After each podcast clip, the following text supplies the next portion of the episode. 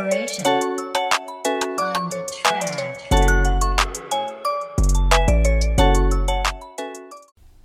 salut à tous les amis, aujourd'hui épisode numéro 12 je crois. On est aujourd'hui on n'est pas tout seul. On est avec euh, Maxence. Est-ce que ça va Maxence? Ça va très bien. Et Ça toi va Bah écoute, on a survécu à la guerre donc euh, tout va bien. Euh, toi aussi, t'as survécu. Aussi, donc moi tout va bien. Donc euh, nickel, on est vivant, toujours là. Alors, euh, on va commencer euh, par l'anecdote du jour, mais, mais avant on va faire le petit sommaire de la journée. Donc aujourd'hui on aura donc bah, l'anecdote du jour, la question du dernier podcast qui nous a été posée par Soleiman. Pourquoi dans la vie te sens-tu le plus reconnaissant?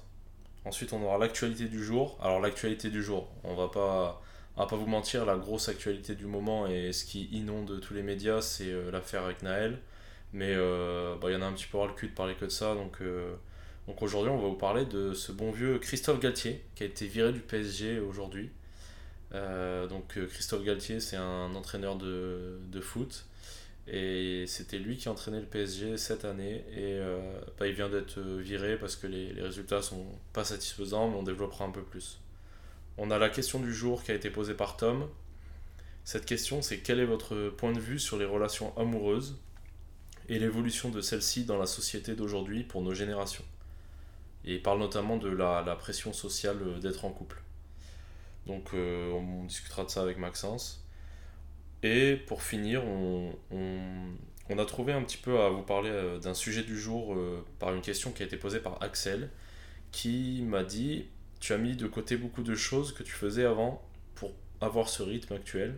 Donc du coup, je, répondrai à ça pour moi et euh, Max pourra rebondir là-dessus aussi parce qu'il y a eu pas mal de changements dans sa vie euh, également pour en arriver euh, au projet THM.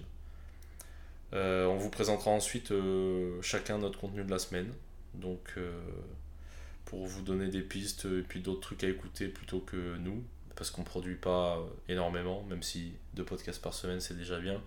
Enfin deux podcasts, ça dépend pour qui, parce qu'il y en a, ils sont jamais là, mais bon après, je dis ça, je dis rien.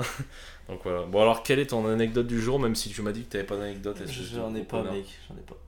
J'en ai pas. Hmm. Pas d'anecdote. Il t'est forcément arrivé un truc. Bah, l'anecdote, c'est que j'étais dans plein dans les émeutes à Marseille. Ça va être tout. Mais pas envie d'en reparler, tu vois. Genre, c'est chiant. Hmm. Mais Ah, ouais, c'était un peu impressionnant. euh, que t'étais au milieu des, des anecdotes, des, des fumis, des lacrymos. Au milieu des anecdotes. au milieu des émeutes. Ouais. Mais voilà, ça n'a rien d'intéressant quoi. C'est un peu ce qui s'est passé de partout en France. Après, j'étais à Marseille donc c'était peut-être un peu plus un peu plus gros. un Ouais, plus impressionnant. Ça avait l'air un peu plus impressionnant. ouais. Mais c'est tout quoi. Moi je l'ai vécu à, à Grenoble et euh, À Grenoble, ça a duré une soirée ou deux. une soirée. Tu Une vois. soirée, c'était un peu un peu énervé, enfin du moins dans le centre-ville. Mais euh, Alors que Marseille, c'était vraiment. ouais, je Enfin, pense. les trois jours où j'étais, c'était trois jours non-stop. Ouais. Ouais, ici c'était quand même Trois assez. jours euh, non-stop, on entendait la, la- les, les gyros de la, de la police euh, tous les jours, tout le temps. De, de 9h du matin à 2h du mat. Ouais. Ouais, nous ça a duré vraiment une soirée complète, mais genre moi j'avais le. Tu sais, il y avait un hélico en gros qui suivait un Mhm. petit peu la, la foule, tu vois, pour voir Mhm. où se dirigeaient les gens. Et en fait, euh, bah, l'hélico, à un moment, j'avais l'impression qu'il était en train de se poser sur ma terrasse, et donc euh, c'était vraiment Pareil, chaud. pareil. Donc voilà. Bon, euh, moi je vais raconter mon anecdote du jour, vu que toi t'en as pas. Alors moi j'ai plusieurs anecdotes. Déjà, j'ai une anecdote par rapport... en fait c'est tout par rapport au podcast. Et en fait c'est une anecdote globale, c'est qu'en fait j'ai... je voulais remercier un collègue qui s'appelle Artus et qui m'avait conseillé en fait de, de mettre plus d'extraits du podcast sur Instagram, euh, sur des réels, trucs comme ça. Donc je l'ai écouté, je l'ai fait. Et bah, je voulais euh, déjà te remercier si tu écoutes cet épisode euh, bah, de m'avoir conseillé ça parce que du coup ça a marché dans le sens où ça a fait ça a vraiment multiplié les écoutes ce qui a fait qu'on est arrivé à 400 écoutes du podcast maintenant j'ai il y a eu une grosse semaine là parce qu'on avait j'ai vu 60 auditeurs différents sur juste sur les 7 derniers jours donc ce qui me paraît quand même assez énorme pour euh, bah, la modestie du projet entre guillemets et, euh, et euh, au-delà de ça, bah, juste un gros merci à tout le monde et aussi au débat que ça, ça a pu amener, Mm. que ce soit sur les gens entre eux, parce que, genre, par exemple, Max, il a des potes qui bah, réagissent entre eux en général sur le podcast. Et moi, en fait, je, je voulais remercier bah, notamment deux personnes qui se reconnaîtront, qui sont venues vraiment dans mes DM sur Insta pour vraiment débattre de ce que j'avais dit, dans, notamment dans mon dernier podcast où j'étais seul. Et, euh, et ben, ces deux personnes-là, ça a été giga intéressant l'échange qu'on a eu. Euh, ça a été euh, bah, enrichissant, je pense. Et puis, au final, c'est des personnes qui sont arrivées avec un avis assez contradictoire du mien et assez opposé au mien. Et en fait, bah, une fois de plus, genre, on a prouvé que parler, des fois, c'est pas trop mal parce que on a échangé des trucs, il y a des trucs où on s'est mis, on, a dit, bah ouais, on n'est pas d'accord, mais c'est pas pour autant qu'on va s'insulter ni rien, tu vois. Et il y a des trucs sur lesquels, bah, j'ai pris un peu leur point de vue et je me suis dit, ah ouais, c'est vrai que, tu vois, si tu fais preuve d'empathie, tu peux comprendre un peu ce que l'autre personne, elle pense et enrichir toi-même ta façon de penser.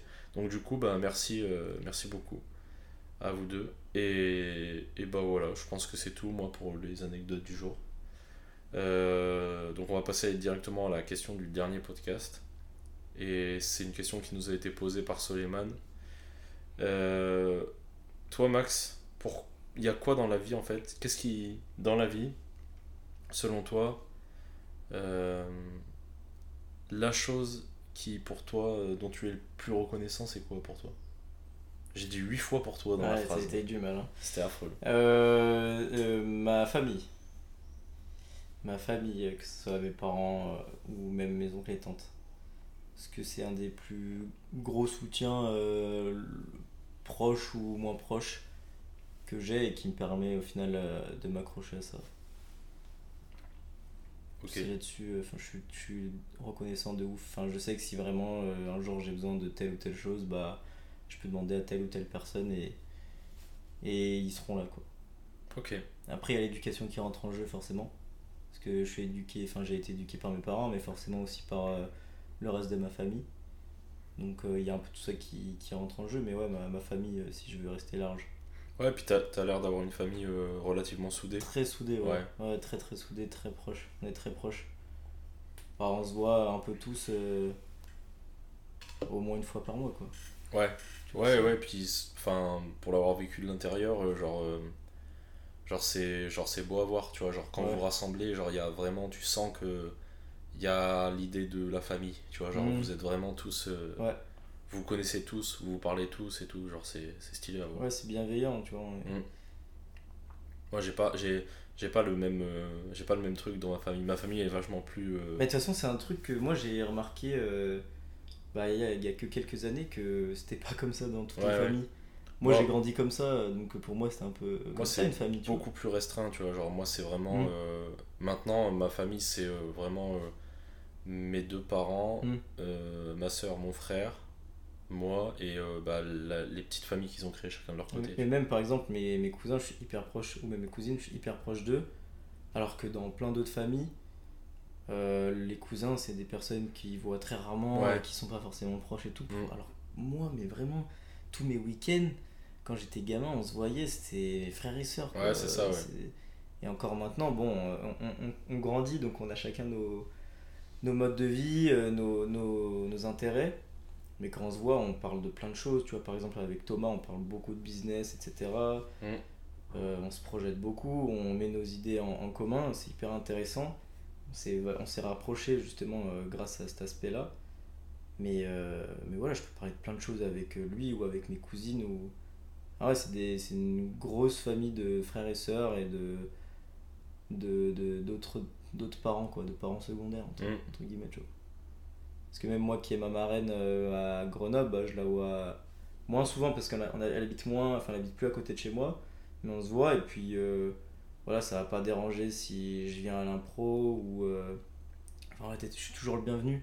Puis ça fait toujours plaisir de, de, la, de les voir, même si je reste une heure. Tu vois. Enfin, c'est, c'est, c'est la famille, donc la porte elle est Mm. ouverte. Donc euh, moi je suis reconnaissant pour, euh, pour ça. D'ailleurs, spécial dédicace à la marraine parce que c'est elle qui nous a filé le, Le le micro, hein. Un grand merci euh, à la marraine pour le micro parce que sans elle, il n'y a pas de podcast. Sans elle, il n'y a pas de micro. Donc voilà. Et, euh, Toi, du coup? et moi, ah oui, putain, c'est vrai que moi j'ai pas répondu. Eh Euh, et ben moi c'est compliqué parce que j'ai réfléchi à ça.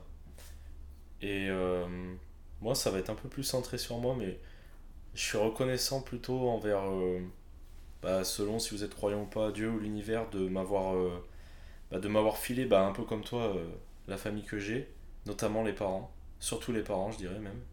Je suis reconnaissant en fait beaucoup de, de, de ça, du passé en fait, de, des, des événements qui font que je suis là. Donc de mes ancêtres globaux, genre pas que mes parents, mais ce qu'il y a au-dessus aussi, mes grands-parents, mes arrière-grands-parents.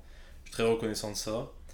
Et, euh, et je suis très reconnaissant de leur éducation, mais aussi de tous les événements qui me sont arrivés dans ma vie, qui ont fait ce que je suis aujourd'hui. Et euh, même si je pense que c'est vraiment enraciné dans mon enfance, parce que j'ai l'impression que plus j'avance, et plus je me je me retourne au petit garçon que j'étais donc euh, je suis je suis content euh, je suis très euh, Tu te retournes, c'est-à-dire tu, Bah. tu fais face ou tu ou l'inverse Tu tournes le dos?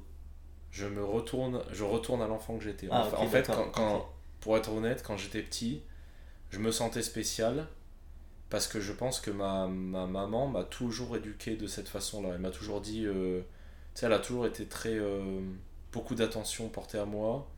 Et beaucoup dans la félicitation dans l'encouragement Et t'es le dernier, toi, en plus. Ouais, je suis le dernier en plus. Et, et le dernier avec un écart d'âge assez important, Mhm. donc euh, potentiellement euh, presque pas fils unique, tu vois, mais un peu dans le délire, euh, même s'il y avait mes frères et sœurs, mais ils étaient beaucoup plus vieux, donc c'était très différent. Et ouais, j'ai pas, j'ai l'impression que quand j'étais petit, alors je sais pas si tous les gosses sont comme ça, j'ai jamais eu le, le débat avec d'autres potes à moi, mais sais, quand t'es petit, euh, t'es vachement euh, centré sur toi-même et t'as trop l'impression d'être spécial, ou alors il y a que moi qui étais comme ça. Mais en fait, euh, genre, je me rends compte avec le recul que quand j'étais en, école primaire, je me sentais trop, genre, tu trop la star du, de l'école primaire. Quand je passé au collège, je me suis senti très vite comme la plus grosse merde de l'univers. Et, et en fait, c'est en train de revenir gentiment à quand j'étais plus petit. Mais surtout, genre, même au collège, je me sentais spécial, mais je l'assumais pas devant les autres. Et là, maintenant, je l'assume pleinement. C'est-à-dire que, en soi, je pense que quelqu'un tombe sur mon Insta maintenant, il se dit, il est bizarre lui, tu vois, il est pas normal, il est spécial, le mec il fait de la muscu, il met des photos de lui, euh, des fois il est torse nu, euh, des fois il fait des réels, euh, il fait des montages avec des musiques, enfin, il est un peu chelou, en plus il a un podcast, il dit des trucs dedans, enfin, Hmm. voilà. Mais en fait, maintenant, genre, j'en ai plus rien à foutre, genre, je l'assume pleinement et, genre, si quelqu'un vient me voir et me dit c'est bizarre, bah juste je regarde et je lui fais Ouais, bah, ouais, pourquoi pas, ouais. c'est- c'est- ouais, ouais, ok, je vois. Et euh, c'est pour ça que je dis que je retourne un peu à mon enfance. Parce qu'en Ok. fait, euh, j'ai envie de- d'assumer pleinement le fait d'être spécial un peu. Tu Ça, vois. t'aurais pu en parler du coup, parce que ça fait écho au podcast numéro 10. Tu vois, le regard Euh, des autres, tout ça, au Ouais, final. ouais, ouais, c'est En vrai. fait, ouais. euh, là, t'es en train de dire que tu t'en fous. Bah, je m'en fous et en même temps, je m'en fous pas parce que je pense que j'en joue un minimum, tu vois. Genre, Ouais, tu ouais, ouais. t'as certains trucs que t'essaies de renvoyer avec ton Ouais. image, tu vois. Donc, je pense que j'en joue malgré tout un petit peu. Il y a des fois, je veux essayer de faire paraître quelque chose de moi ou ou il y a des fois aussi où j'essaie de rien faire transparaître de moi. Tu vois, genre par exemple, euh, cette personnalité-là, au travail, je la montre pas. Genre mes collègues de taf, euh, Hmm. bah si, du coup, euh, en soi, la, la question, euh, elle a été faite par un collègue de taf, mais il, a, il, a, il est plus jeune que moi et euh, on parle... euh, Ouais, mais pareil, pareil, je vois, je vois totalement, tu vois, moi, et, euh, il y en a plein qui savent pas que je suis coach. euh, Quand j'ai lancé THM, je l'ai pas gueulé sur tous les toits Oui, voilà. Il y en a quelques-uns qui me suivaient un peu ou qui sont tombés là-dessus par hasard et qui ont dit Ouais, mais c'est trop bien et tout, c'est super stylé, c'est quoi tes projets, etc. Euh, Tu Mm. vas rester là longtemps ou pas? Du coup, bah, moi je leur ai expliqué, mais c'est clair que c'est pas c'était pas l'endroit ou le moment de- d'en parler. euh, Ouais. Tu vois Donc, Ouais, ouais, je c'était- c'est ouais, comme, je te rejoins sur le fait que c'est pas une facette que je mettais en avant euh, au travail. Ouais, donc voilà. Donc moi, surtout reconnaissant en fait pour, euh, pour ce qui a fait qui je suis. Donc euh, les ancêtres en général, un peu comme toi, un peu la famille, mais moi je le vois plus loin, je le vois plus euh, genre l'univers, Dieu, un peu, tu vois, tout Mm. ça. Très reconnaissant de la vie en elle-même, quoi. Ok. Et euh, de m'avoir donné les outils qui font qui je suis aujourd'hui, quoi. Genre l'éducation de mes parents, le mon ma personnalité. Je suis très fier. En fait, je suis très reconnaissant de du, du bonhomme que je suis en train de devenir. J'aime bien. Enfin, voilà. Euh, on va passer à l'actu euh, Mm. et ce bon vieux Christophe Galtier qui a été viré. Alors déjà, euh, mention spéciale à Christophe Galtier, pour moi c'est c'est un grand homme de ce monde parce que c'est un mec, euh, pour moi c'est un coach de fou et c'est c'est surtout, moi dans mes souvenirs, c'est sur- surtout l'entraîneur qui a, qui a fait la, enfin récemment la grande époque de Saint-Étienne qui est mon club de cœur parce que bah, en gros, en gros Saint-Étienne, pour vous dire, moi je, viens d'Auvergne et en fait euh, chez nous il y avait euh, une grande, euh, il y a une grosse fanbase de Saint-Étienne, je sais pas pourquoi, mais en tout cas Saint-Étienne en fait c'est un peu le reflet du, tu sais c'est le club qui était en Ligue 1, bon qui ne l'est plus maintenant, mais c'était le club qui était en Ligue 1, qui pouvait rivaliser avec des gros clubs avec des gros budgets, mais euh, la plupart des supporters étaient issus de de ben, Saint-Etienne c'est les mines, c'est des trucs comme ça, donc tu sais c'était vachement populaire. Et en fait, euh, bah, tu, tu, tu vibrais à travers ce club-là parce que c'était le, le club euh, du peuple, tu vois. Et c'était trop bien. Et moi j'ai commencé à être vraiment fan de ce club parce que mon cousin était un grand fan depuis tout petit et un jour on a gagné un concours où on pouvait aller passer une journée et visiter toutes les infrastructures. Donc ça partait le matin, c'était centre de formation. Et l'après-midi, c'était euh, Stade Geoffroy Guichard, la boutique et tout. Et on avait passé, euh, enfin, on a passé euh, la journée à faire ça. Et genre, moi, depuis ce jour-là, mais je suis, genre, je suis vraiment grand fan de Saint-Etienne. Bon, après, malheureusement, là, y a, c'est descendu, quoi. Ils sont en Ligue 2, je crois, ils sont maintenus. Mais bon, bref, c'est un peu la crise au club et tout ça.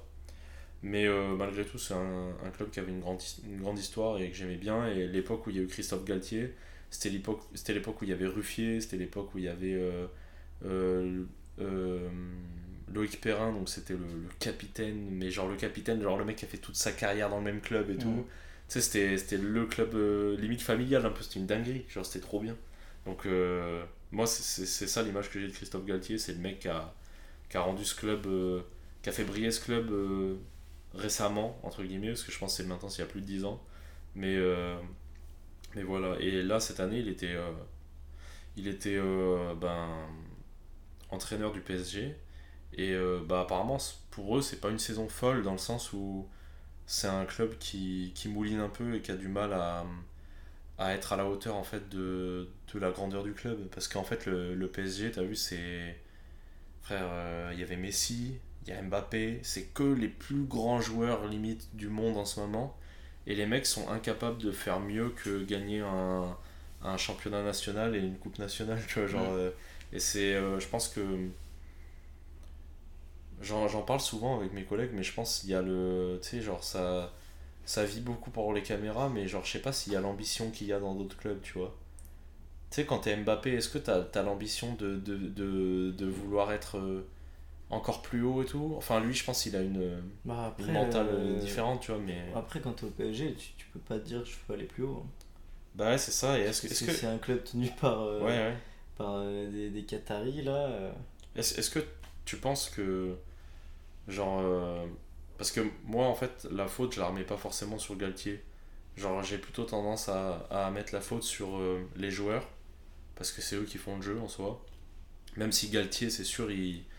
C'est lui qui, qui, qui manage l'équipe, qui, qui teste ses trucs et tout. Mais j'avais le même problème euh, dans, dans mon sport, c'est que j'ai souvent entendu des joueurs euh, remettre en question euh, le- les décisions du, du staff et tout, machin. Moi, je fais partie des joueurs qui sont coachables. Ça veut dire, même si, fait de la même si mon, mon, mon coach fait de la merde, entre guillemets, ou j'évalue qu'il fait de la merde, pour moi, c'est lui le chef, donc je suis, tu vois. Genre, tu fermes ta gueule, tu fais ce qu'il ce qu'il dit, parce que si chacun commence à gérer son truc de son côté, bah, il y a une désorganisation et c'est mort. Et en fait, moi, ce que j'ai l'impression de voir au PSG, c'est que on est sur une équipe avec que des superstars. Et en fait, euh, est-ce que ces mecs-là ont vraiment envie de jouer? Est-ce que c'est. Genre pour voir qu'ils perdent contre le. contre le. contre Clermont-Ferrand, frère. euh, L'équipe de Clermont-Ferrand, c'est, j'ai l'impression, c'est que des gars qui ont la dalle de ouf. C'est des mecs, ça fait 5 ans, euh, même plus, que le projet du club, c'est de monter, monter, monter. Je l'ai pas vécu de l'intérieur, mais moi, quand j'étais en stage à Clermont-Ferrand, il y avait des mecs qui étaient en stage à, Clermont, euh, que ça soit euh, genre dans la prépa physique ou même au sein même de la com du club. Et il y avait un projet commun, tout le monde voulait essayer de faire monter le club. Et c'est pour ça qu'ils sont en Ligue 1 aujourd'hui. c'est parce qu'il y a un effort collectif. Et je me dis, est-ce que vraiment euh, le PSG, euh, ce qui fait que vous gagnez pas euh, des, des, des trucs de fou, c'est parce que euh, l'entraîneur est mauvais ou c'est parce que ben, le projet entier du club, en fait, le club est déjà installé, il y a Bon, déjà ouais, je tu pense que c'est devenu. Qu'une fois que t'es dans le club, une fois que t'es installé dans le club, ça devient banal en fait. Bah ouais, Et du coup, moi, tu peux plus aller ça. chercher des. Tu peux plus aller chercher euh, d'ambition. En tout cas, euh, des, des ambitions. euh, des, des- de grandes ambitions. Ouais, ouais, je pense Parce que tu sais que tu es dans un club, dans un, un énorme club, tu es aussi bien payé, que tu es sous contrat, il n'y a, pas beaucoup de risques pour toi. Euh, donc, euh, je pense que c'est pour ça. quoi. Alors que oui, les plus petits clubs ou les clubs qui ont moins de notoriété, moins de moyens, bah, ils, ils se la donnent plus parce qu'ils n'ont pas le choix. Mm. Alors que si tu es dans, un, t'es dans le meilleur club, qu'il y a déjà tout pour toi, il y a un confort énorme, bah tu vas tu t'y complais donc euh, Ouais, je pense, tu vois, tu auras un petit effet comme ça. bah je pense T'imagines, t'es recruté au. tu dis ouais je suis dans le top maintenant qu'est-ce que j'ai à faire? Ouais, je, suis dans le top je reste dans le top je fais le minimum pour rester dedans et basta Ouais, ouais, je pense. Je pense qu'il y a des mecs qui voient comme ça. Mm. Pas tous, Non, pas sûr que tous, pas pas tous, tous. mais euh, bah, c'est vrai que la plupart, enfin, il y a beaucoup de. Maintenant, les, les joueurs du PSG, tu vois, il y avait des anciens, un peu des mecs qui viennent finir leur carrière ici parce que c'est Paris, c'est c'est la capitale française, c'est stylé de ouf, tu vois. Mais ouais, pour le coup, euh, ouais, je sais pas. Est-ce qu'ils ont la même fin que quand ils sont jeunes et tout euh, je pense pas Je crois pas, tu vois. Donc, je ouais. pense pas je pense pas parce que j'ai vraiment l'impression que par exemple Mbappé euh, il est très fort hein, techniquement et tout Ouais, il, est hyper fort hein, mais j'ai l'impression que sa mentale elle a un peu changé entre ses débuts tu vois dans Mhm. la première coupe du monde où vraiment le mec il était vraiment là pour prouver Oui, pour je vois. prouver, il, ça se voyait qu'il avait la dalle. Et là, bah maintenant, tu vois, il fait ce qu'il sait faire tranquillement. Euh, si des fois il a besoin de, de vraiment euh, mettre les bouchées doubles, pas content en triplé, Ouais. euh, mais c'est tout, ça ça arrive rarement. Ouais, c'est vrai. Ouais, je sais pas. Je, je suis pas assez de foot pour m'exprimer Moi, là-dessus. moi non plus, mais c'est ce que je, ce que je remarque en tout cas. Moi, j'ai l'impression qu'il y en a très peu qui ont la, la même mentale que CR7, tu vois, par exemple. Hmm. Où le gars était vraiment dans l'optimisation de sa performance Ouais, lui, il était vraiment chaud. depuis, le Et début il a et été, il a été grave jugé en plus par rapport à ça. Bah ouais, ouais. Parce que euh, il était vu comme genre, enfin, pas un extraterrestre, mais un Ouais, mec qui en, qui en faisait trop, ouais. tu Ouais, vois. c'est vrai. Quand on faisait trop, alors, alors après, tu sais, il y avait toutes les interviews en mode, tu sais, en mode LeBron James aussi. euh, ouais, je dors 5 heures par nuit, mais, euh, et ci euh, et ça. Oui, pour les caméras, ça se voit, ils ouais. abusent. ouais, ouais, ouais. Euh, Il y, a- il y avait ça.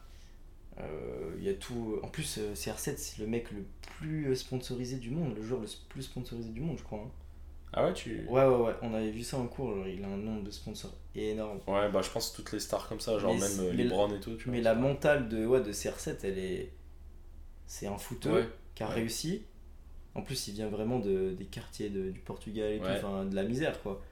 Mais euh, il a continué d'avoir la dalle. Ouais, il a- ce mec-là, il a une histoire de fou, hein. je crois qu'il Ouais. avait un daron alcoolique et tout. Ouais, ouais, ouais. Mais il a continué d'avoir la dalle. Genre, il s'est pas dit. euh, après, il vient pas de la même génération que les nouveaux joueurs aussi. Il est plus vieux. Ouais, c'est vrai, ouais. C'est vrai que les, les nouveaux joueurs ont pas le, le même euh, esprit. Puis Ouais. après, euh, le, le foot, enfin le soccer, quoi, c'est quand même vachement européen.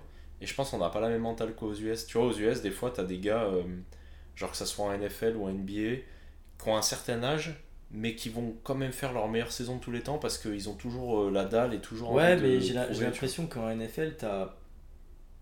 Je, je connais pas aussi Mhm. assez bien, mais euh, j'ai pas l'impression qu'il y ait genre un Graal au niveau de l'équipe. Bon, en mode, toutes les équipes de NFL, elles sont hyper chaudes, hyper fortes. Elles ont Mhm. juste euh, leur, euh, leur singularité.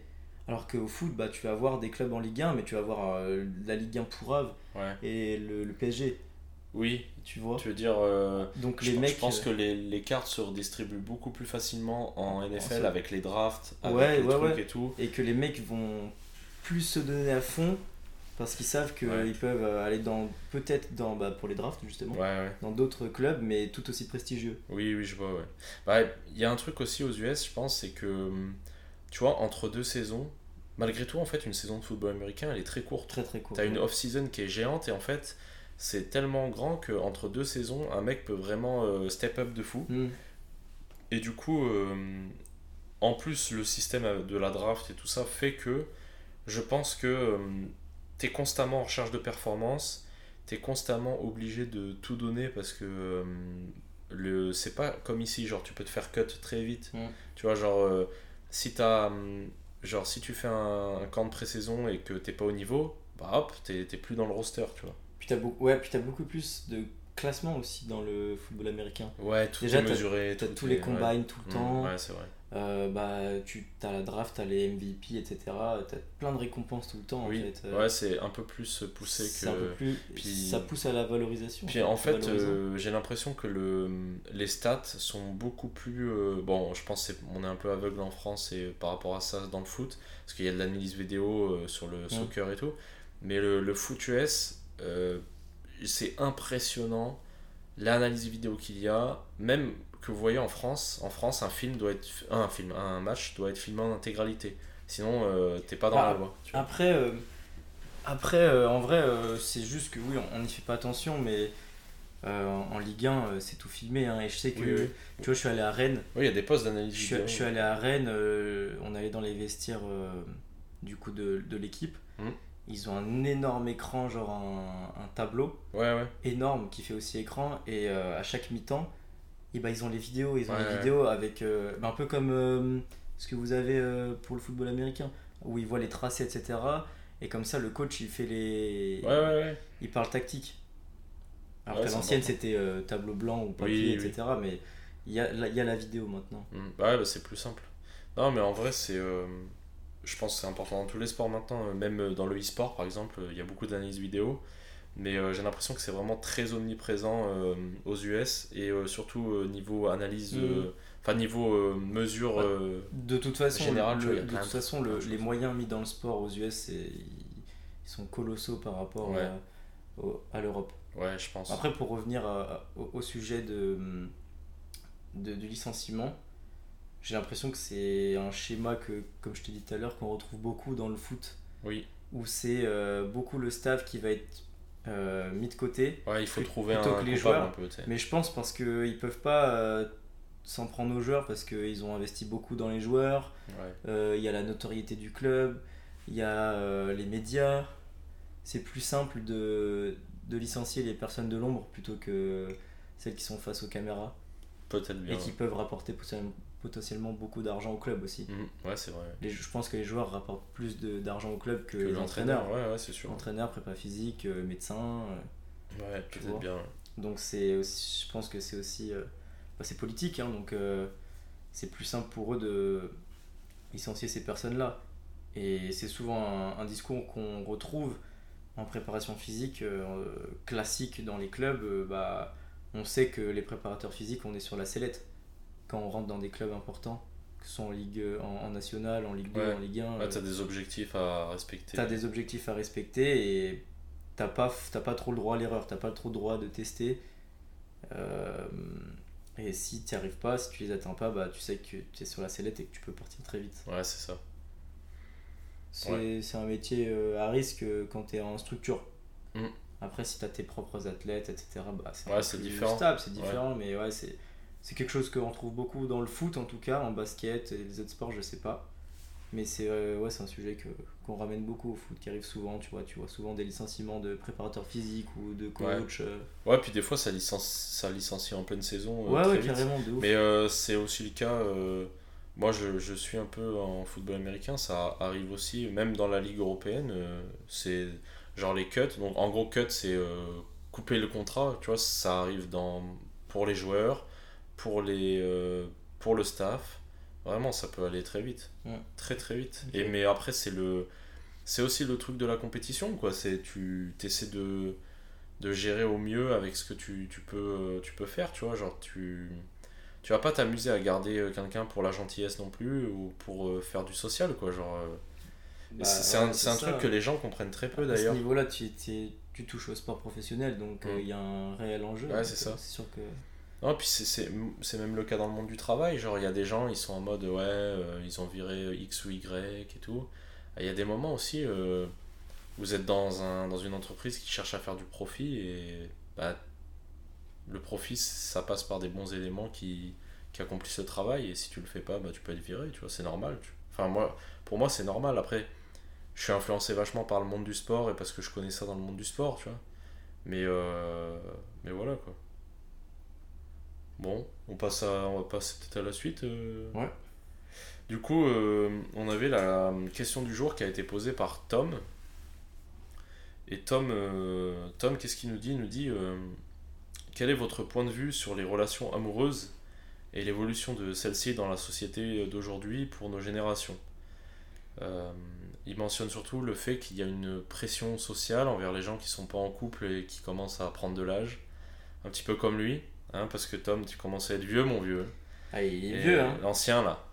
donc du coup, euh, Il est embrouillé, ce petit homme. hein. donc du coup, euh, du coup voilà, on va, on va vous parler de ça. Euh, moi, j'avais parlé du mariage dans le dernier podcast. Ouais, j'ai pas écouté encore. T'as pas encore écouté, mais bah, tu écouteras plus tard. euh, c'est Ouais, pas ouais. très grave. Et si tu, si je vois que t'es, qu'on est redondant sur le sujet, je te dirai. toi, qui es en couple, désolé mesdames, c'est cuit. Avec moi. Avec lui. Euh, qu'est-ce que. euh, c'est quoi ton point de vue, toi, par rapport à ça, euh, sur bah, les relations amoureuses à notre époque, par rapport aussi à notre génération, parce Ouais. qu'il y a notre époque, mais il y a aussi Ouais. notre génération, et, euh, et euh, la société, qu'est-ce qu'elle vient faire là-dedans Bah, je vais, euh, je vais, je vais repartir d'un peu du début, de la base. Donc quand j'avais, quand j'étais vraiment ado, donc euh, tu vois 13 ans, Ouais. au collège, euh, bah forcément, euh, tu sais, il y a les filles, Mm. tu vas faire le beau, l'intéressant, mais en réalité, je le faisais, mais j'en avais rien à péter des meufs. Ouais. J'en avais rien à foutre, j'avais pas envie d'être en couple, j'étais avec mes potes et moi tout ce que je voulais faire c'était kiffer avec mes potes, faire des conneries avec mes potes, faire des soirées, aller faire du foot. C'était juste ça qui m'importait et je disais à ma mère, je disais mais les meufs comment je m'en tape? Ensuite euh, je finis le collège, Attends, je viens de penser à un truc giga drôle. Mon neveu, une fois, je lui ai dit euh, C'est quoi, euh, genre, ça, ça dit quoi les filles et tout? Il m'avait dit Les filles, c'est trop nul parce qu'elles courent pas vite. Donc voilà. Ah, c'est vrai qu'il y a un moment où t'en as rien à foutre. Ah ouais, mais trop j'en, drôle. j'en avais trop rien à foutre. Euh, après, j'arrive au lycée. Lycée, t'as été un peu plus vieux. Sais, t'as 16 ans. Ouais, Là, tu commences un peu à, à flirter un peu pour de vrai. ouais puis t'as euh, les hormones et tout qui montent. Ouais, aussi. Enfin, je sais pas, y a, y a, t'es plus grand dans ta tête aussi. T'es, moins gamin. Et euh, il y a aussi. euh, tu rentres au lycée, t'as les grands du lycée qui se mettent aussi en couple. Tu regardes. Enfin, tu les vois de loin. Et t'as l'impression, tu sais, même au collège, tu t'avais l'impression que quand il y avait un couple, tu sais, c'était les grands un peu. Genre, Ouais, euh, ouais, c'était les boss, ils sont, ils sont maqués. euh, C'est un peu ça, ouais. et euh, donc voilà, bon après moi euh, je parlais forcément à, à- à des filles, etc. On tournait autour et puis au final je parlais surtout beaucoup à, à une fille qui est devenue ma copine là actuelle. On s'est mis ensemble, mais on a mis du temps avant de se mettre ensemble parce qu'on était potes, etc. Blablabla. Et euh, pour revenir à la question, enfin pour répondre à la question, bah j'ai pas vécu, enfin je j'ai pas l'impression en tout cas, moi, j'ai pas vécu cette pression d'être en couple, etc. Parce que euh, je le fais pour moi. Mes parents, ils m'ont jamais dit, ou ma famille, euh, m'ont jamais dit, euh, bah alors, c'est quand que t'as une copine, Ouais, etc. ouais. Forcément, ils demandent de temps en temps, mais juste pour savoir si oui ou non j'ai quelqu'un, mais Mhm. ils s'en foutent, tu vois, ils mettent pas la pression. Et bon, mine de rien, ça fait un moment que je suis avec elle, donc j'ai plus ces questions. Ça revient pas, c'est plus comment elle va, parce que ça fait 6 ans que je suis avec. Ouais. Mais euh, moi j'ai plus du coup dans, dans ma vie le, des retours des gens qui disent euh, ouais vous êtes trop euh, un modèle en mode vous êtes des potes mais en même temps vous êtes en couple Ouais. voilà vous êtes pas cucu vous êtes pas cliché bah, même toi je pense que tu peux le voir genre Ah ouais, ouais, moi je- on est hyper on est sais, on est hyper potes en vrai euh. Ouais, c'est vrai, en vrai, c'est Tu sais, cool. quand, quand on est, par exemple, si t'es avec, euh, avec Lou et moi, qu'on est que tous les trois, tu vas pas tenir la chandelle. Genre, euh, Ah on non, va ça être, va, On va ouais. être trois potes en gros. Ouais, carrément. Mais même nous, parce que c'est gênant. mode, c'est- Ouais, ouais. Et, Oui, bref. c'est vrai que j'ai jamais été gêné d'être Ouais, avec, vous deux, genre. Et euh, bah, même des fois, je peux même pas la calculer, tu vois. Ouais, ouais, c'est vrai, des fois. Mais après, c'est vrai que je l'ai pas vécu, mais j'ai l'impression qu'il y a cette euh, pression sociale du, du couple. Mhm. Parce que j'ai l'impression que les gens ils recherchent trop vite euh, cette stabilité, ou en tout cas ils, ils associent une stabilité euh, dans la vie au couple. En mode, euh, ouais, tu vas avoir 30 ans, il faut peut-être te remettre en question, trouver une, femme et te poser. Alors que tu peux très bien le faire tout seul. Oui, si oui. tu es si stable financièrement ou que tu as une vie qui te plaît et que t'as pas de femme ou de ou d'homme, bah, c'est très bien, tu vois, genre tant mieux pour toi. Je pense que derrière ça, il y a aussi euh, un peu de peur qui se cache, tu vois, euh, de la part des parents qui peuvent se dire euh, bah mon fils pourquoi il a pas de femme euh, euh, j'ai envie d'avoir des petits enfants ou de Ouais, telle ou telle situation. Je, je pense que je, je, je sais pas du tout hein, mais je pense qu'il y a un peu de, de ça qui se cache derrière. Et euh, et j'ai aussi l'impression en ce moment pas forcément à mon époque du collège ou lycée mais là en ce moment euh, tout de suite qu'il y a une course euh, au couple mais euh, malsain en mode les gens cherchent tout à faire très vite Ouais, je vois ce que tu veux dire. par exemple, j'ai eu une pote l'année dernière, elle s'est mise en couple avec un mec avec qui elle parlait au bout d'une semaine. Ouais. Une semaine. Mhm. Une semaine, ils se sont mis en couple, nanani, nanana. après, tu apprends à te connaître pendant, mais je sais pas, je trouvais que ça allait très très très très vite. Au final, ça a pas duré très longtemps, bon, ça a duré une année, mais ça a pas duré non plus hyper Ouais, longtemps, ouais. et c'était pas fou non plus pendant 12 mois. Mhm. Mais euh, il y a ce. Et en fait, j'ai l'impression que les relations, c'est aussi devenu. euh, euh, de- c'est aussi rentré dans la société de consommation. En mode, il faut consommer les relations. Ouais, je vois Il faut trouver quelqu'un très vite. Il faut. euh, ou alors l'inverse, euh, avoir plusieurs partenaires. Ou alors euh, des conquêtes. Ou... En fait, il y a plusieurs euh, axes dans les relations.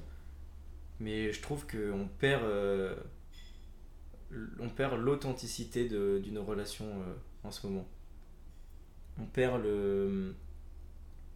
On perd euh, le, travail à, à faire pour euh, avoir quelqu'un, tu vois quand t'es attiré par quelqu'un, tu sais pas si tu lui plais, tu sais pas si elle te connaît, tu sais pas. Tu t'es, t'es dans le flou en fait. T'es Ouais. attiré par cette personne, mais ça se trouve, elle te connaît pas du tout, elle en a rien à foutre. Euh, donc il y a le premier pas à faire. Ensuite, il va falloir être intéressant, s'intéresser, voir si ça match ou pas, faire euh, tel ou tel effort. Euh, ensuite, il va y avoir euh, de l'attirance, puis des sentiments, puis etc. Enfin, tout ce travail, euh, tu vois, nos relations, que ce soit même dans l'amitié, hein, euh, bah c'est c'est de l'investissement. Et je trouve que en ce moment, ça se, ça se perd beaucoup. Ça se perd beaucoup après, euh, bah, parce qu'il y a les applis de rencontre. Euh, les applis de rencontre, on est pour, on est contre. Euh, et puis si on est pour, faut être aussi clair avec pourquoi on l'utilise. Il y en a qui sont très clairs, qui me disent bah, je suis là pour ça Ouais, ouais. et, et c'est ok. Et il y en a qui, sont, qui les utilisent, mais qui se cachent un peu derrière. Euh, ouais, bah moi je suis là juste pour, euh, pour un soir, et au final, en fait, pas du tout. Ils sont pas là pour ça, et ils sont là pour faire des rencontres parce que ils ont tel ou tel problème, ils ont tel ou tel manque d'affection ou d'attention. Au final, ça les aide pas du tout. Mhm.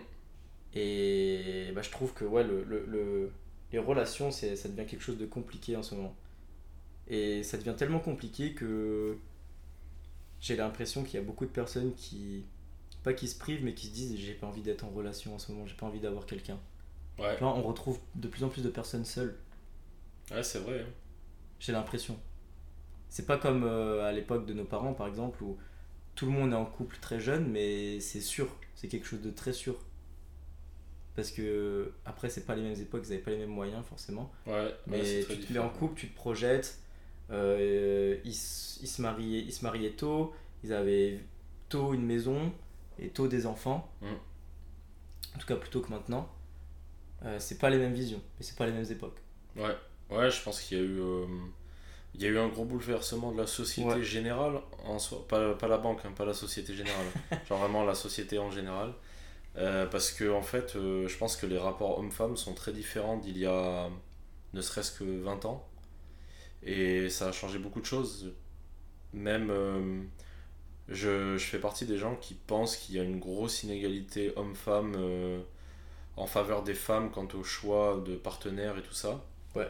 Parce que, euh, bon, d'une partie, euh, je pense qu'il y a une grosse responsabilité des hommes là-dedans, c'est-à-dire qu'on est devenu des grosses mouilles et qu'on est incapable de, d'être à la hauteur de nos, nos darons, par exemple, qui eux étaient beaucoup plus travailleurs, je pense beaucoup plus intéressants et beaucoup plus cultivés sur certains trucs, et surtout qui étaient dans le vrai et, qui n'étaient pas euh, la moitié de leur journée euh, assis sur un bureau à, euh, à travailler et l'autre moitié à, à jouer à la console. Je pense que il y a une partie de ça. Je pense que c'est très grave aussi dans un sens pour les hommes parce que bah, on en souffre mais on n'en parle pas.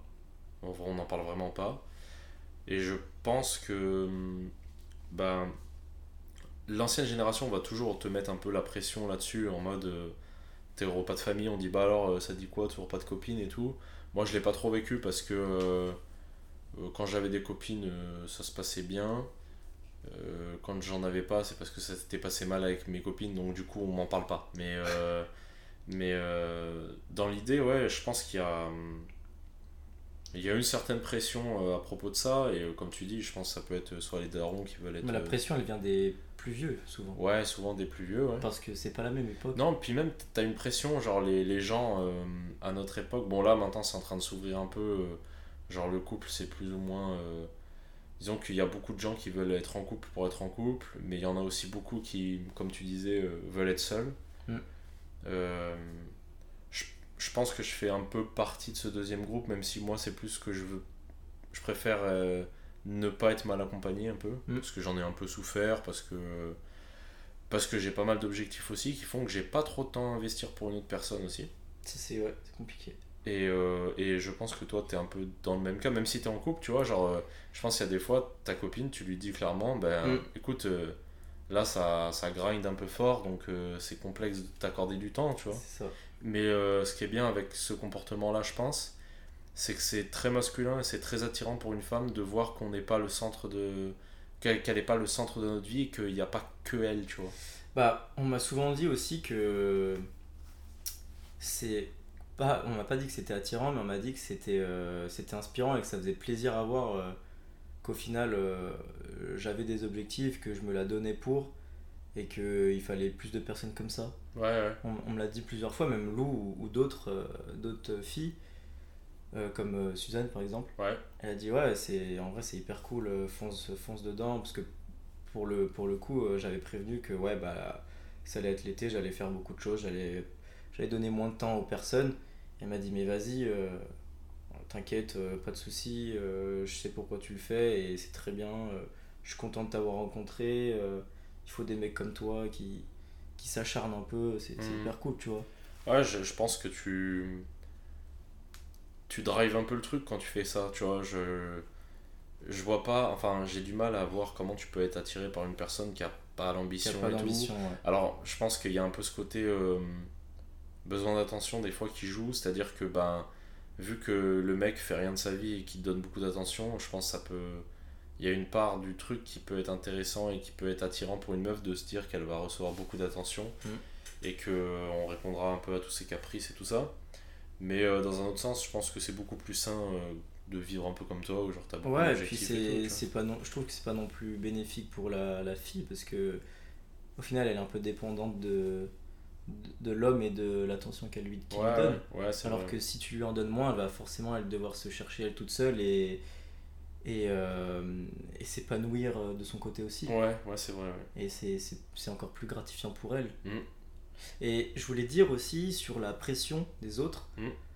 euh, ça va j'ai l'impression que ça va souvent être plus les femmes, euh, si elles ont pas, par exemple, vers la trentaine, elles ont pas d'homme, et bah elle va être catégorisée en mode Vieille fille. ah, ouais vieille fille, Ouais. ah elle a pas de mec et tout, putain, qu'est-ce qu'elle fait Oh là là, moi ma fille, elle est maquée, euh, elle fait ça, elle fait ça, elle fait ça, alors que la tienne, elle, en a, elle a pas de mec. euh, euh, Qu'est-ce qu'elle fait Elle est, c'est une vieille fille ou pas tu vois. Ouais, et puis je pense en plus que quand t'arrives dans ces âges-là, c'est ça devient compliqué de trouver quelqu'un. Quand t'es une meuf surtout. Dans le sens où. Je sais pas. Je pense que bah, t'es- t'as plus la jeunesse qui attire beaucoup les hommes, tu vois. Euh, t'as genre t'as la trentaine et tout, donc ça veut dire que ta vie elle est quand même assez installée et tout. C'est plus dur de tout plaquer, tu vois, pour aller rejoindre quelqu'un. Je sais pas, parce que c'est un sujet euh, avec, enfin, auquel euh, je parle de temps en temps avec une, euh, une femme au boulot qui, est, qui a, je crois, elle a 48 ans. Mm. Elle, est, elle est célibataire. elle a une fille, etc. mais elle est célibataire. Et euh, bah, elle est sur les applis de rencontres, etc. Et elle a beaucoup de jeunes qui, qui viennent la voir, mais bah, c'est marrant, mais des fois on parle du coup des, des visions Ouais. de la relation. Elle veut peut-être construire un truc. elle. Et bah, peut-être pas reconstruire un truc, mais tu vois qu'elle est pas de notre époque. Ouais. Et elle, euh, même, j'avais posé une question, ouais, euh, pour toi, c'est quoi euh, Enfin, c'était comment les dates avant? Et elle nous disait, euh, bah, nous, déjà, avant, on n'avait pas, Il n'y a pas les dates avant. toutes les applis. Si, mais c'était différent. C'était vachement différent. Il ouais. n'y avait pas les téléphones, il n'y avait pas euh, les applis de rencontre, etc. Donc on se voyait et on apprenait à se connaître bah, la première fois qu'on se voyait. Quoi. On, on se posait des questions et puis c'était souvent dans des bars, donc euh, on interagissait avec euh, les personnes aussi autour de nous. Mm. C'était plus convivial. Euh, et c'est intéressant en vrai. On, on en parle, on en rigole quand on, quand on en parle, mais, mais moi ça, ça, ça m'intéresse quand même du coup parce que c'est vraiment. il y a vraiment deux générations confrontées. hein. Les, les trois quarts, on a la vingtaine et elle, elle, bah, elle, a, elle a 20, 25 ans de plus que nous. Ouais. Elle n'a pas vécu les mêmes choses. Euh, après, bah, c'est une, c'est une maman qui reste assez jeune dans sa tête, tu vois. Euh, elle est hyper cool. Mais c'est clair que elle va critiquer ou elle va dire que notre génération, bah, c'est un peu trop. euh, tout trop vite. Euh, bah, vraiment, euh, ce, ce- schéma de, de société de consommation, quoi. On fait tout trop vite, on fait mal les choses, on veut tout d'un coup Ouais, on prend pas le temps. on prend pas le temps voilà et c'est ce qu'elle disait c'est qu'on perd un peu cette fibre authentique de de, Ouais. de l'amour des relations quoi Ouais. Moi, je sais pas, je suis. Je suis un peu partagé par le truc parce qu'en fait, genre, le. Moi, ce qui me gêne entre. Enfin. Moi, le, le, le gros truc que je vois dans la société actuelle, c'est euh, c'est surtout cette inégalité. Genre, j'ai des potes à moi qui sont, genre, formidables, tu vois, des mecs vraiment cool de fou et qui parlent à zéro meuf, qui n'ont pas de relation avec des meufs, qui ont rien du tout parce qu'en fait. euh, bah, ils ont pas ce truc de soit de savoir se vendre, soit ils ont pas le truc de, de, de faire des activités intéressantes pour les meufs, tu vois. Et du coup, c'est, c'est super triste de voir un peu que. Genre, j'ai pas de stats officielles ni rien, mais je pense qu'il y a bien. euh, tu vois, il y a peut-être 30 ou 40% des hommes qui. De, de notre époque euh, connaîtront peut-être jamais de meufs, tu vois. Genre, euh, auront jamais rien, tu vois. Et c'est, c'est assez spécial, tu vois. Alors que t'as d'autres mecs qui enchaînent de fou les meufs, Mm. tu sais pas pourquoi, mais c'est une dinguerie, genre. Et euh, je pense qu'il y a un gros, une grosse, grosse inégalité là-dessus qui pèse vraiment psychologiquement sur les mecs. Bon, je dis ça en connaissance de cause parce qu'il y a eu des moments dans ma vie où, genre, j'étais en mode putain, mais qu'est-ce que X ou Y a plus, de moi, a plus que moi ou qu'est-ce qui fait euh, différemment de moi que, genre, moi, il y a personne qui s'intéresse à moi alors que. euh, ce mec là genre euh, juste la semaine dernière il a vu trois meufs différentes tu vois genre c'est bizarre tu vois des moments tu tu te poses des questions alors après tu sais à force de lire de la psychologie euh, sur les êtres humains des trucs et tout tu saisis deux trois trucs tu comprends un peu tu vois mais euh, putain ça a été long moi pour moi. Genre il y a un moment j'avais la rage tu vois. J'avais je me disais putain mais c'est quoi ce délire? Genre les meufs c'est toutes les mêmes elles en ont rien à péter de des mecs normaux ou il y a, y a quoi tu vois? Il y a un truc tu vois? Et du coup euh, du coup voilà. J'en suis arrivé à à euh, maintenant ma vie en fait je- j'ai envie un jour de construire une famille et tout tu vois. Mais genre là je vis un peu dans l'optique de euh, bah pour l'instant je, je suis en mode solo et puis voilà tu vois, on verra. Du coup toi est-ce que euh, du coup euh, toi, toi ton ton point de vue euh, vis-à-vis de cette pression Mhm. c'est c'est quoi réellement? Moi je, je ressens pas du tout cette pression. Ok donc pour toi tu la ressens pas mais elle est présente. Tu sais qu'il y en a. Euh, je pense qu'elle est présente peut-être sur des gens un peu plus vieux et puis peut-être sur des gens qui ont un peu plus quelque chose à faire de la vie des autres parce que moi en fait j'en ai tellement, tellement rien à foutre que ça va. Genre la seule pression que j'ai à la limite c'est qu'à chaque fois que je parle avec quelqu'un et qu'on en arrive à, tu vois, genre on discute, on discute et tu sais, t'as toujours un moment où euh, quand tu vas parler à un pote ou un truc comme ça, on va te dire euh, mais attends mais t'as pas de meuf et tout, tu vois, genre où, ou genre, il y a un mec qui à un moment qui va te dire euh, Ah, bah moi, avec ma meuf, on a pris un appart et tout, et toi, Ouais, tu ouais, vis ouais. comment? Et tu sais, je réponds Ah, je suis avec mon coloc, et Ah, ouais, d'accord, et tout. Tu sais, il creuse, et au bout d'un moment, et, Mais t'es célibataire et tout, et oui. Et en général, moi, le truc que j'ai tout le temps, quand je dis je suis célibataire, on me dit comment ça? Genre, c'est pas possible. Ouais, c'est ça. ouais. Genre en mode, euh, attends, attends, genre, euh, t'es un mec, genre, euh, les gens ont tendance à dire, ouais, tu prends soin de ton corps, tu sais, genre, tu vas à la salle, machin et tout. Euh, quand tu parles, t'as pas l'air trop con non plus, tu vois. T'es quand même assez intéressant. Je- ça veut pas dire que je pense tout ça de moi, hein, c'est c'est ce que les gens en général disent de moi. Et ils me disent, bah, t'as pas de meuf, t'as rien? Et genre, je suis en mode, bah, non, tu vois, genre, les, les meufs, euh, si tu. Tu sais, t'as beau avoir le meilleur produit du monde, si tu t'es mauvais en marketing et que tu vas pas le faire de pub dessus, ben, y a rien. Et moi, à l'heure actuelle, c'est ça, c'est que j'investis zéro Ah ouais. temps à aller voir des meufs ou trucs comme ça. Et Ah, du moi, coup, c'est bah, c'est plutôt l'inverse, tu vois. Ça va plus être euh, quand je dis que ça fait 5-6 ans que je suis avec meuf, ça va les étonner. En fait, Mhm. parce que je suis plus jeune que toi. ouais, Euh, mais aussi, parce que souvent on me catégorise, euh, parce que moi j'en parle très peu. Enfin, je te rencontre, je vais pas dire j'ai une meuf. ouais, Je, je suis plus euh, dans le- l'esprit, euh, ça reste, euh, c'est pas secret, mais euh, je vais pas l'exposer euh, partout. ouais. Et euh, je, on m'a dit plusieurs fois en mode Ah, mais toi, tu dois avoir plein de meufs et tout. Euh, Pas du tout, les gars. Je suis posé, je suis posé depuis longtemps, j'ai les menottes. Euh, non, non, bah tu vois, par exemple, quand Dao l'année dernière on est sorti, il avait dit Mais toi, tu avoir plein de meufs et tout. Non, mec, ça fait vraiment 5 ans que je suis avec ma meuf. Au boulot, pareil. Quand je leur ai dit euh, que j'étais casé depuis un moment, bah, ils me croyaient pas. Et euh, donc, moi, c'est plutôt l'inverse. Mais pareil, je ressens pas de pression, mais parce que je pense que du coup, j'ai une, j'ai une copine depuis un moment et ça fait sérieux aussi de. Ouais, ouais. de- Ouais, puis t'as la, t'as la confiance. T'as Ouais. le truc qui est là, tu vois. c'est ça, et puis du coup, les, les, les gens doivent se dire bah, ok, c'est sérieux. euh, euh, Max euh, et Lou, c'est des gens sérieux, donc euh, euh, ça les rassure. Ouais, donc ils vont pas rajouter de pression. Alors que si, si j'avais peut-être pas de copine, bah, ils seraient peut-être moins rassurés, j'en sais rien. J'en sais rien. Mais après, je suis d'accord sur le fait que il y ait une certaine pression dans la société à notre époque, enfin pour notre époque, notre génération, vis-à-vis des relations, que qu'elles soient euh, authentiques euh, ou non. euh, authentiques, j'appelle des relations saines, hein, des vraies relations, pas des relations Tinder de, de 3 mois. ouais. Ouais, puis je pense que t'as un peu la pression aussi, tu te la mets tout seul un peu, dans le sens où, genre, moi, je, je pense à. Bah, hier, justement, j'étais en. J'ai vu une, une pote à moi que j'avais pas vue depuis genre 5 ans, tu vois. Mm. Et euh, on parlait un peu des gens qu'on a fréquentés euh, avant euh, au collège et tout ça. Et vu que nous, on vient d'un milieu assez rural et tout, la plupart de nos potes de l'époque sont tous mariés, tu vois. Et on était en mode, putain, c'est, ça fait spécial, tu vois. Genre, nous, on Mm. n'est pas du tout là-dedans encore, tu vois. Et, Ah ouais. euh, et, et en fait, je pense que tu peux te mettre une pression un peu en voyant les autres euh, faire, tu vois. Parce que moi, je vois euh, mes potes d'enfance, ils sont soit mariés ou ont au moins acheté une maison à deux, enfin des trucs comme ça, tu vois. Et du coup, euh, ça peut mettre la pression quand toi, tu te dis, putain, je suis encore célibataire et tout. Mais après, euh, après j'ai le recul de me dire, euh, je fais tellement peu de choses comme eux que Bah, bah, normal qu'il y ait des grosses différences. C'est tout l'inverse. Moi, j'ai appris la semaine dernière qu'un mec avec qui j'étais au collège, on était potes. On n'est plus potes parce que voilà, on n'a plus les mêmes valeurs et tout. J'ai appris qu'il allait être daron. Il a mon âge, hein, il a 22 ans. Hein.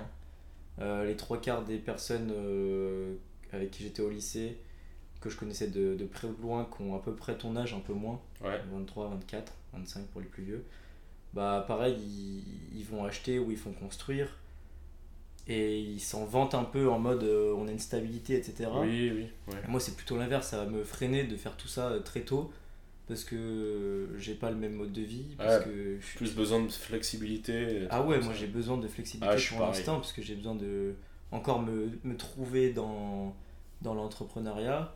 J'ai encore besoin de j'ai besoin de cette flexibilité pour encore creuser.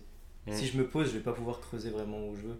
Tu vois, si par exemple j'ai une opportunité et je dois partir de la France ou euh, j'en Ouais. sais rien, partir euh, peut-être à l'autre bout de la France, Tu veux pas avoir le. eh ben, je veux pas d'ancrage. Ouais, ouais, je comprends. Je veux pas avoir de frein. Ah, je suis un peu pareil. suis Tu peux avoir, euh, tu peux avoir, euh, euh, bah, euh, tu, peux, tu peux avoir un petit ancrage en fait, un petit frein, comme par exemple, euh, bah, t'es dans un, t'as un appart, t'as un préavis d'un mois ou Oui, de trois oui, mois. voilà, ouais. Ok, mais voilà, genre t'as pas vraiment une maison, t'as pas une famille à tout Ouais. occuper. Ouais, moi c'est la même. J'essaie de me libérer au maximum des ancrages pour pouvoir Ouais. euh, me barrer euh, s'il faut se barrer, pour pouvoir être euh, libre et me sentir libre. Tu sais, tu te sens plus léger quand t'as Mm. pas de t'as pas de truc vraiment imposé, tu vois. Bah, c'est ça, faut, faut être un peu égoïste je, pas égoïste, mais il faut. En tout cas, moi je pense. euh, je, je suis très carriériste de plus en plus d'ailleurs. Et donc, euh, forcément, euh, il y, a des- y, y a choix à faire. Et, et dans ma vision des choses, bah, j'ai pas envie de faire les mêmes choix que tout le monde, de Ouais. reproduire les schémas classiques. Et vouloir sortir un peu du lot. Et sortir du lot, bah, ça bouscule. Tu vas te faire juger, tu vas te faire critiquer. Mais j'ai besoin de ça, moi, parce que j'ai besoin de, de tester. Que ça- que ça marche ou que ça marche pas, j'ai besoin de, de tout ça. Ouais, pour, pour, ta- pour euh, t'affirmer, Ouais, c'est ça. pour euh, découvrir qui t'es un Même peu. pour être, pour être épanoui, quoi. Moi, je serais pas épanoui si au final je faisais construire une maison là tout de suite. hein. Ouais, ouais. Clairement, je Bah, serais pas épanoui. hein. C'est la même. Parce que pour moi, ça, ça créerait plus d'anxiété qu'autre chose. Ça voudrait dire Ah, donc là, j'ai une maison ici, euh, je vais devoir trouver un boulot dans le coin. Peut-être que je trouverai après un boulot qui me plaît. Enfin, tu- Ouais, tout je ça, comprends. tout ça. Et ça, c'est pas du tout le mode de vie que je. Moi, je voulais ajouter un dernier truc avant qu'on passe au sujet suivant, c'est que hum, je te parlais de, on parlait de pression sociale et tout, et moi, je me rappelle en étant plus jeune avoir euh, ressenti de la pression, mais juste euh, de ma famille autour, mais pas en mode, euh, pas en mode on, on- on vient me mettre la pression directement, mais je me souviens d'un Noël où il y avait mon frère, sa copine et ma soeur, son copain. Et bon, pour le coup, maintenant, il y a- mon frère est marié avec cette copine-là et ma soeur est, a des enfants avec, avec ce mec-là. Mais euh, j'avais un peu cette pression que je ressentais et surtout un peu l'anxiété de me dire que moi j'étais encore seul. Et en fait, j'ai toujours eu ce problème sur pas mal de choses. De, vu que j'ai un frère et une soeur qui ont 13 et 10 ans de plus que moi, j'ai toujours voulu faire les choses plus vite parce que je veux faire comme eux et parce que eux, en fait, je me rends pas compte qu'ils ont 10 ans d'avance, tu vois.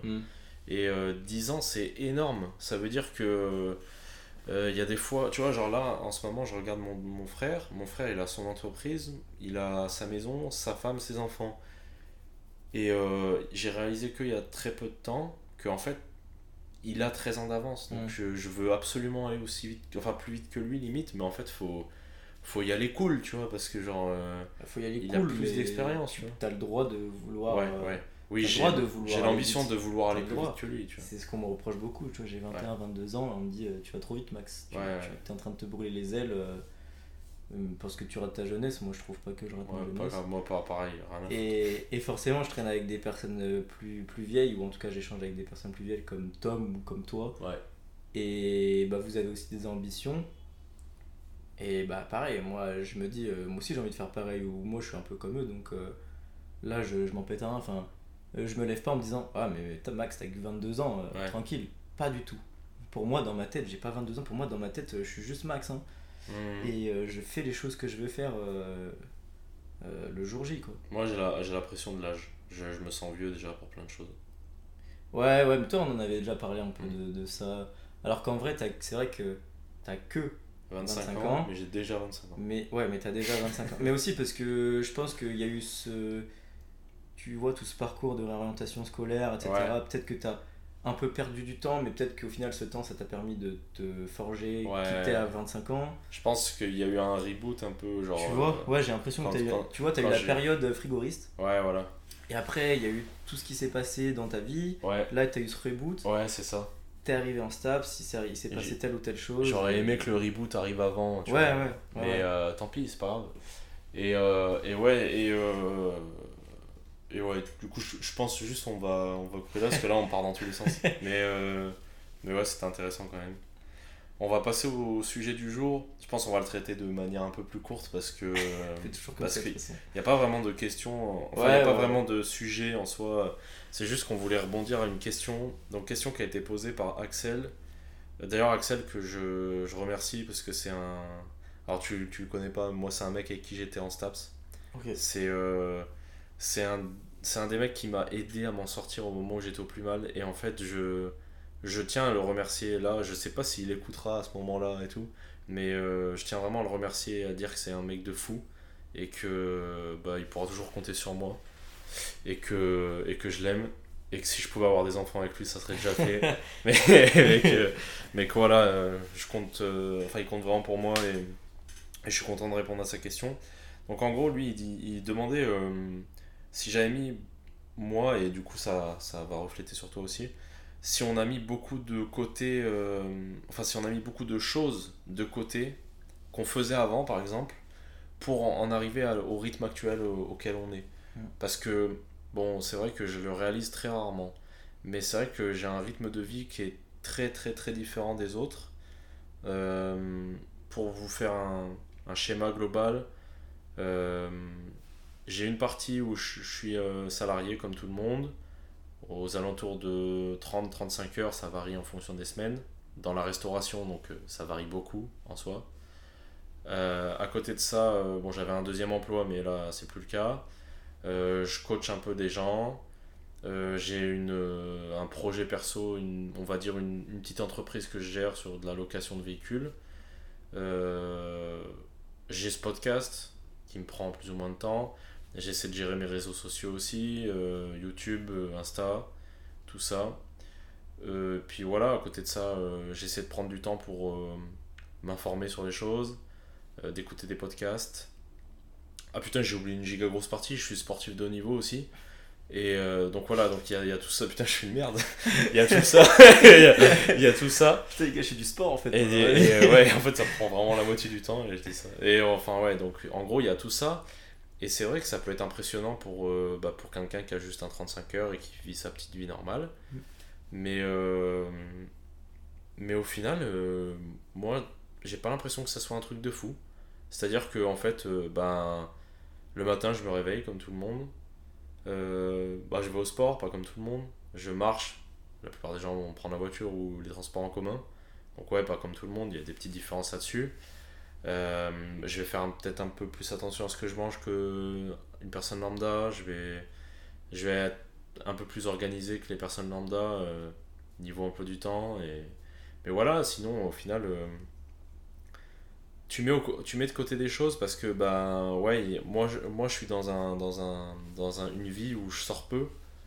Euh, surtout le soir, tu vois, il n'y a, a pas la même vie sociale que les gens normaux qui taffent sur des horaires régulières, c'est-à-dire que la plupart vont aller, euh, vont aller prendre un verre en after work ou truc comme ça, quoi. Genre moi j'ai pas, j'ai pas cette, euh, j'ai pas ce truc-là. Bah, t'as pas ce truc là, mais parce que aussi ton boulot il te le permet pas Ouais, forcément. aussi. mon boulot c'est un peu sur ces heures-là Ouais, aussi. ouais, ouais. Donc du coup, ça fait que il, il- il peut m'arriver d'aller prendre des cafés avec des gens, il peut m'arriver de d'aller me balader avec des gens ou de prendre du temps avec les gens, mais c'est plus dans la journée, c'est pas le soir. Même si le soir, ça arrive aussi des fois. Et euh, je suis pas trop quelqu'un qui sort, je suis pas trop quelqu'un qui euh, qui va manger en extérieur, un truc comme ça, même si ça peut arriver des fois.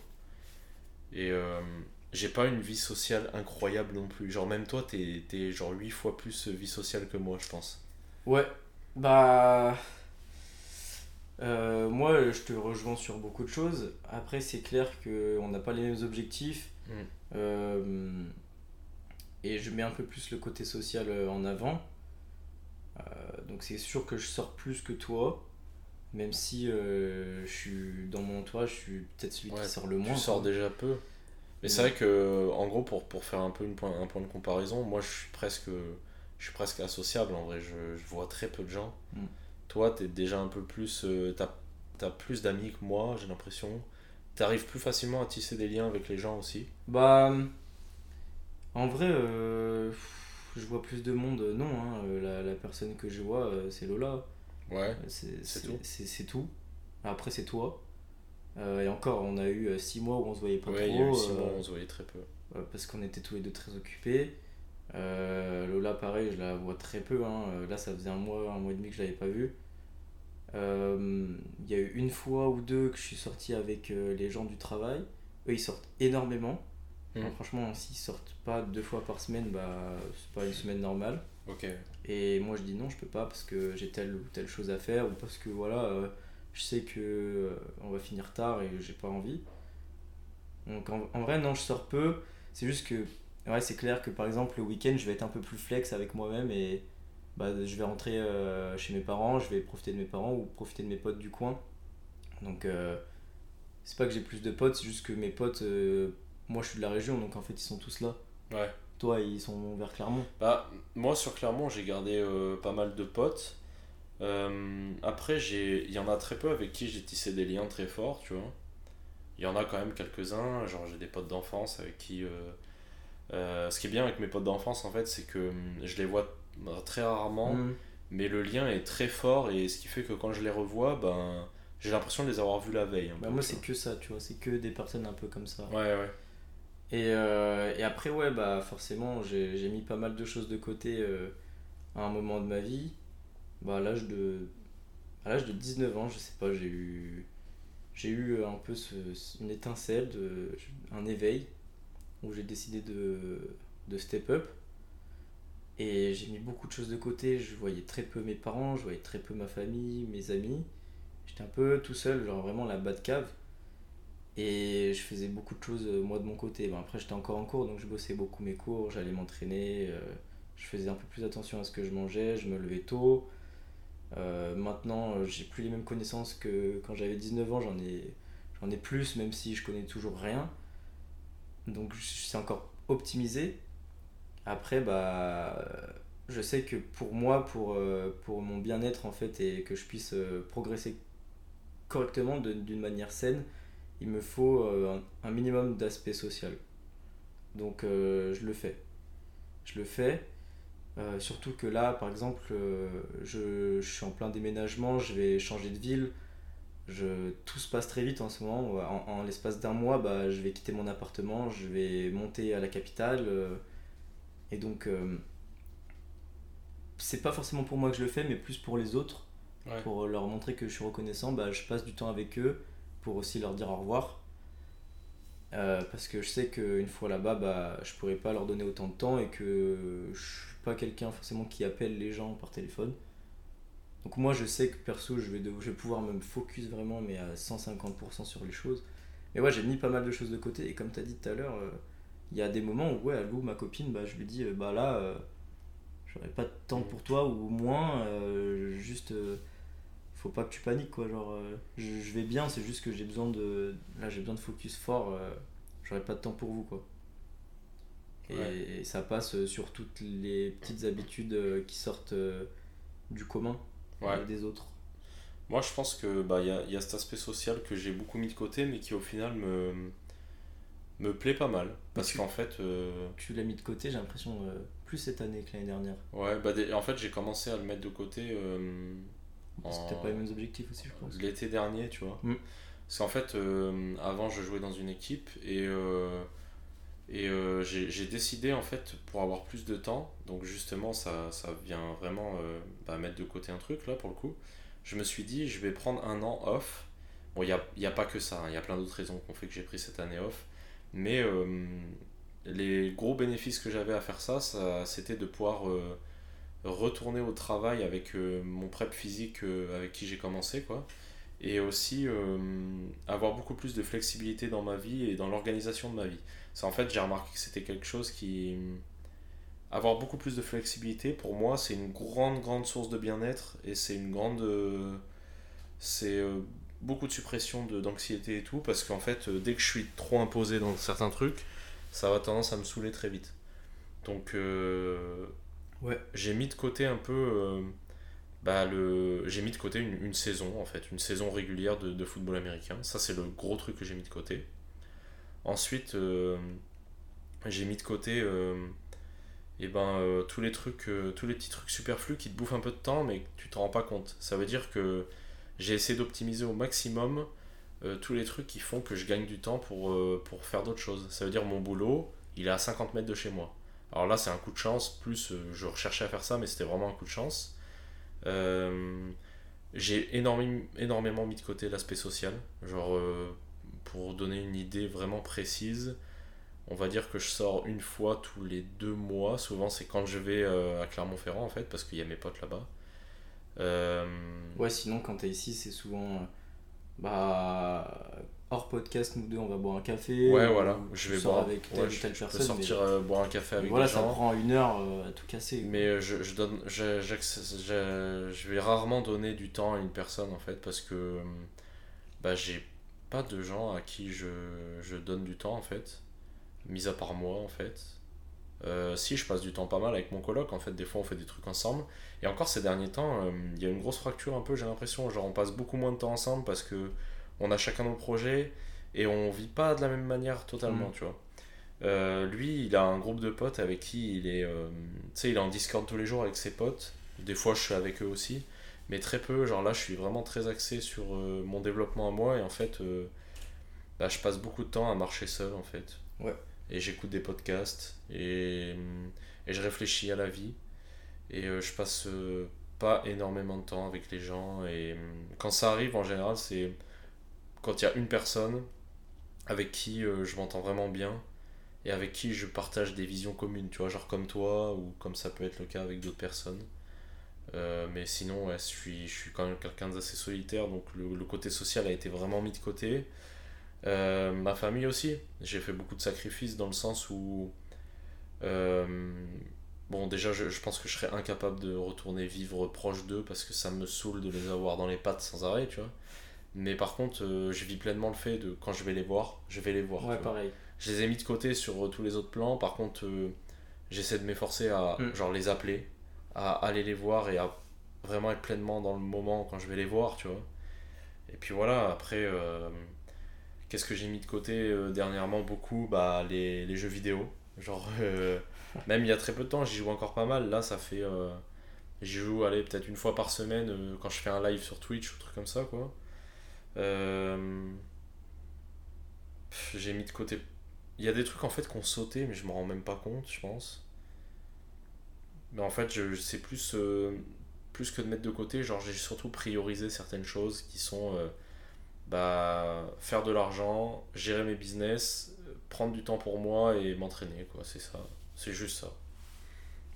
Donc voilà, voilà, voilà, et ça va, ça va bien, on va, on va s'en arrêter là, ça va bien linker avec le, le contenu de la semaine, parce que le, moi, mon contenu de la semaine, c'est un, c'est un épisode du podcast d'Andrew Huberman, donc il y a beaucoup de gens qui me posent des questions sur l'entraînement et tout, et euh, c'est euh, un épisode qui répond euh, à beaucoup de questions sur l'entraînement en général. Alors je sais pas si quelqu'un de novice arrivera à bien comprendre, même si je pense qu'il est assez clair dans ce qu'il explique. C'est son épisode qui doit s'appeler Science of euh, Muscle Growth ou un truc comme ça. J'ai un accent de, de merde, mais, euh, mais je pense que vous m'aurez à peu près compris. Euh, si vous voulez bosser votre anglais en même temps, bah, vous mettez les sous-titres. Sinon, vous pouvez avoir carrément la traduction. Mais en vrai, c'est des podcasts vraiment qualitatifs où le mec est basé uniquement sur de l'étude scientifique et il essaie toujours d'aller mettre un lien entre le, le corps et la neuroscience en gros. Donc c'est toujours giga intéressant, je vous le conseille énormément et moi en ce moment j'essaie de bah, d'aller choper des infos et ensuite je vais creuser un peu plus ailleurs euh, quand euh, je vois que ça vaut le coup. Donc voilà. Et toi Max, ton petit contenu de la semaine euh, Moi, mon contenu de la semaine, c'est un livre de philosophie. Et c'est Tao Te King de Lao Tzu, donc un philosophe chinois. Ça parle, euh, ça m'a, ça a beaucoup résonné chez moi parce que j'avais l'impression que ça, ça rassemblait euh, quelques concepts du stoïcisme, Ouais, alors que ça date, euh, je sais, je sais pas les dates, je, je, je saurais pas dire si c'est avant ou après, mais c'est sur le non-agir. En fait, c'est beaucoup de préceptes, un peu comme des pensées, tu vois, ouais, euh, mais sur le non-agir. Parce que le non-agir, euh, parce que tu peux pas changer les situations, ouais, ok. tu vois. Et euh, il y a plein de choses, c'est assez intéressant à lire, ça se lit facilement, c'est de la philosophie qui prend pas trop la tête, et c'est des choses que tu peux transposer euh, à des, des- choses quotidiennes que tu peux rencontrer dans, ta vie, hein, que tu aies un mode de vie de sportif ou pas. Ça fait réfléchir, donc c'est intéressant, il y a aussi cet aspect un peu de, de bien et de mal, euh, yin-yang. Voilà, après c'est des trucs vraiment spirituels. Mais c'est un, un livre que j'ai feuilleté euh, bah, ce week-end. Euh, J'ai lu une vingtaine de pages, il avait l'air intéressant donc je pense que je vais l'acheter. Et, euh, et ouais, t'as à peu près 80 préceptes sur le, non-agir. Ok. Ouais, et puis au final, est-ce que. avec la- je suis philosophique, mais. Est-ce que euh, non agir, c'est pas agir dans un sens? Bah ouais, si. Ouais, On sait pas ça. Et ouais, Et ouais. à ChatGPT. Et ben, on vous laisse réfléchir là-dessus.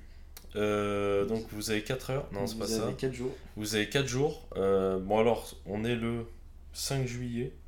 Le podcast sera publié demain matin à. Demain matin, je sais pas quand, mais il sera publié demain matin. Donc euh, nous on n'a pas encore mangé, donc on va aller manger parce qu'il est 14h48. On fait un gros bisou à tout le monde. On dit merci euh, d'écouter le podcast. Mm. Et merci pour euh, toutes les questions, toutes les réactions et tout. Ça fait vraiment plaisir et ça permet de, de nous enrichir nous aussi. Et puis, euh, et puis on se revoit dimanche parce que je serai là le dimanche. Et, hein, ouais, et voilà, on se revoit dimanche parce que pour une fois il sera là. Et ça, ça il, faut, il faut le noter parce que c'est quand même hein. très rare. Donc voilà, et ben on vous dit euh, bah, à, à demain. Enfin non, bah non, on vous dit à la prochaine. T'as du mal. Voilà. Allez, salut